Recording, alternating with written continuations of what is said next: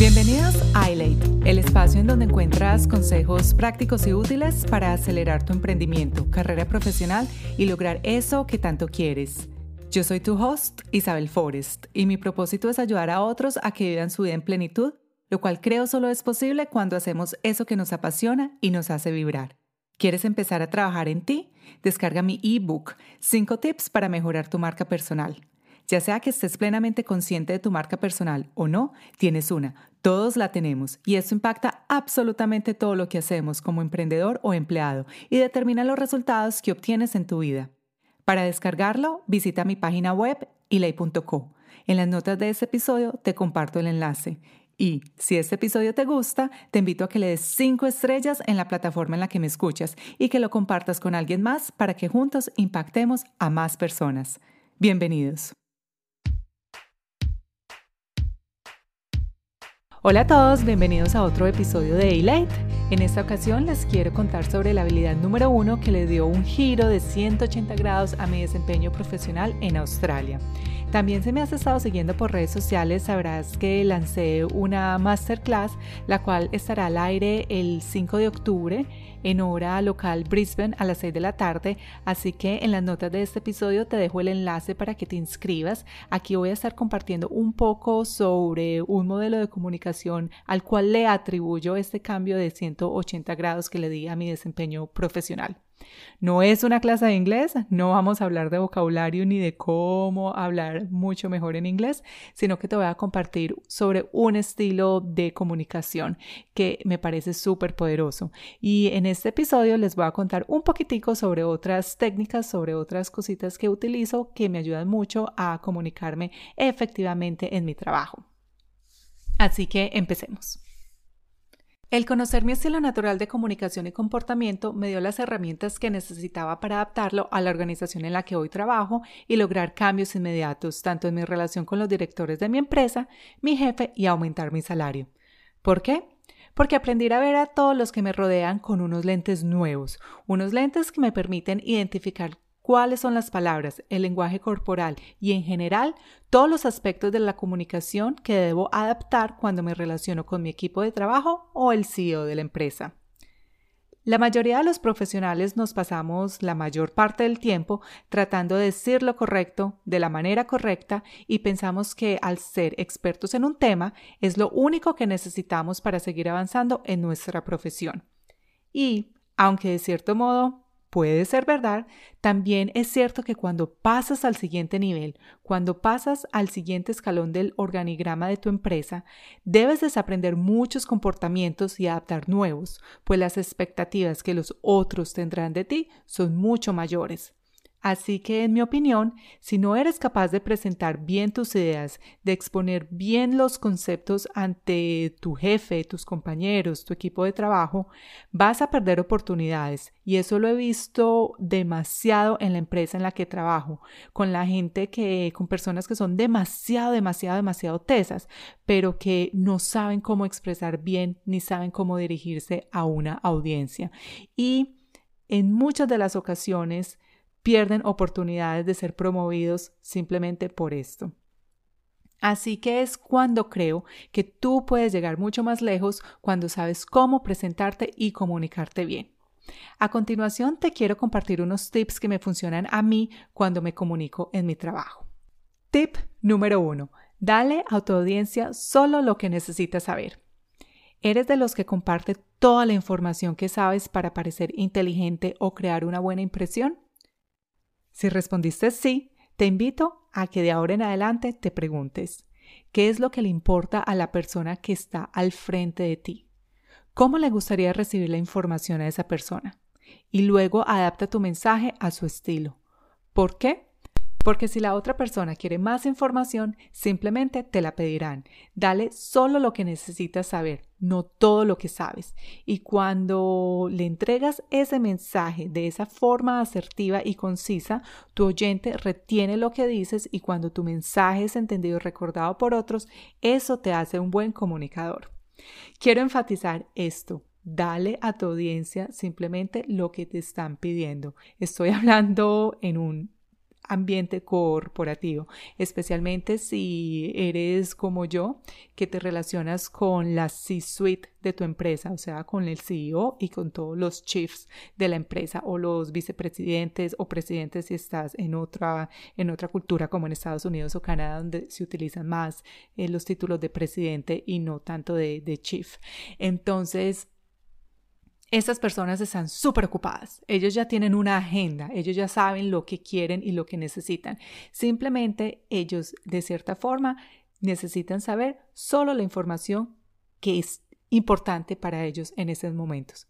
Quítales el contexto, quítale los colores, quítale toda la información que para ti es importante que como latinos nos encanta hablar y simplemente da la información que ellos te están pidiendo. El tip número dos es muy atado al primer tip y es manténlo simple, manténlo corto. Comienza con lo que es importante para ellos, no con lo que es importante para ti. Déjame te doy un ejemplo. Si estás hablando con tu jefe y quieres contratar a una persona adicional para que te ayude, no comiences diciendo cosas como Hola jefe, estoy súper cargado de trabajo, no tengo mucho tiempo para hacer esto, lo uno y lo otro y necesito que alguien me ayude. Al contrario, tú podrías empezar diciendo algo como lo siguiente. Tengo una forma en que podemos ser más productivos en este departamento. ¿Notas la diferencia? Cuando empiezas hablando de la solución, de lo que es importante para el otro, logras tener la atención del oyente y en este caso a tu jefe le importa que el equipo sea productivo. Por lo tanto, es más fácil que captures su atención. Ahora que tienes la atención de esa persona, puedes guiarla por el camino de cómo llegaste a eso, cuál es el problema y cómo tienes una solución. Y puedes hacerlo en un periodo de tiempo realmente corto. En mi caso personal, empecé a utilizar esta técnica hace más de 12 meses con mi jefe, quien es la CCO de la empresa, la Chief Customer Officer, y hoy puedo decir con orgullo que las reuniones uno a uno que tenía con mi jefe las logré reducir de 60 minutos a solo 30, lo que hace que mi encuentro con mi jefe sean productivos y yo tenga una imagen alta ante ella de seguridad y confianza en mi trabajo, pues déjame decirte, a ella yo no le doy rodeos, no le doy descripciones, no le digo lo que pensé, lo que sentí, lo que me pareció. Simplemente voy al grano y le digo las cosas que sé que la van a ayudar a ella a tener un mejor desempeño y por lo tanto me van a ayudar a mí a alcanzar mis objetivos. Tip número 3. Alinea tu cuerpo, tu tono y palabras. Hazte las siguientes preguntas. ¿Cómo te presentas visualmente? ¿Cómo es tu tono de voz? ¿Cómo usas el lenguaje? Y lo más importante es que alinees estos tres, tu lenguaje corporal, tu tono de voz y tus palabras, lo que significa que todos estos tres elementos deben emitir un mensaje consistente. A veces crees lo que dices, pero no se refleja en la forma en cómo sostienes tu cuerpo, tu mirada o tu tono de voz. Por ejemplo, hay veces que lo que dices puede sonar como una pregunta, cuando en realidad lo que estás diciendo es una afirmación. En mi caso personal, yo esto lo he mejorado mucho con mi coach, quien me ha dado pautas excelentes para saber cómo comunicarme efectivamente, como por ejemplo saber exactamente qué palabras usar para crear más impacto con las personas que me escuchan al identificar rápidamente el estilo natural de comunicación de esa persona. El tip número cuatro es sobre sincronizarte con tu audiencia. Analiza tu lenguaje. Eso es algo muy sutil y lo que significa es que iguales el ritmo al que la otra persona habla o al nivel al que la otra persona habla, incluyendo el tono de la voz y sus movimientos. Es como si estuviéramos al frente de un espejo y trataras de hacer lo que decimos en inglés mirroring, como reflejar el movimiento y el tono de voz de la otra persona. Es muy común que, como latinos, usemos nuestras manos para hablar y expresar lo que queremos decir, pero cuando hablamos con personas de otras culturas, puede que nuestras expresiones no sean tan bien recibidas, pues la otra persona no está acostumbrada a un nivel de energía tan alto. Así que lo que debes hacer es igualar tu comportamiento al de la otra persona. No se trata de dejar de ser tú, se trata de ajustar. La forma en cómo te comunicas debe adaptarse a la persona a quien le hablas.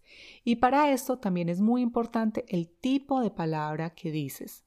Con demasiada frecuencia Cuando tratamos de persuadir o de ser creíbles y asertivos, usamos palabras débiles o un lenguaje débil. Un cambio que puedes hacer ahora mismo es eliminar el sí y el espero e introducir el cuándo. Te doy un ejemplo. Si logro terminar el proyecto, espero enviártelo lo más pronto posible. Este argumento, esta oración no genera mucha confianza, pero si lo dices de la siguiente manera, suena mucho más asertivo y le darás la seguridad a tu jefe de que así va a ser. Podrías decir algo como, cuando termine el proyecto, se lo envío lo más pronto posible. Aquí estás dando a entender que vas a terminar el proyecto y que se lo vas a enviar inmediatamente. Y no hay ningún campo para la duda.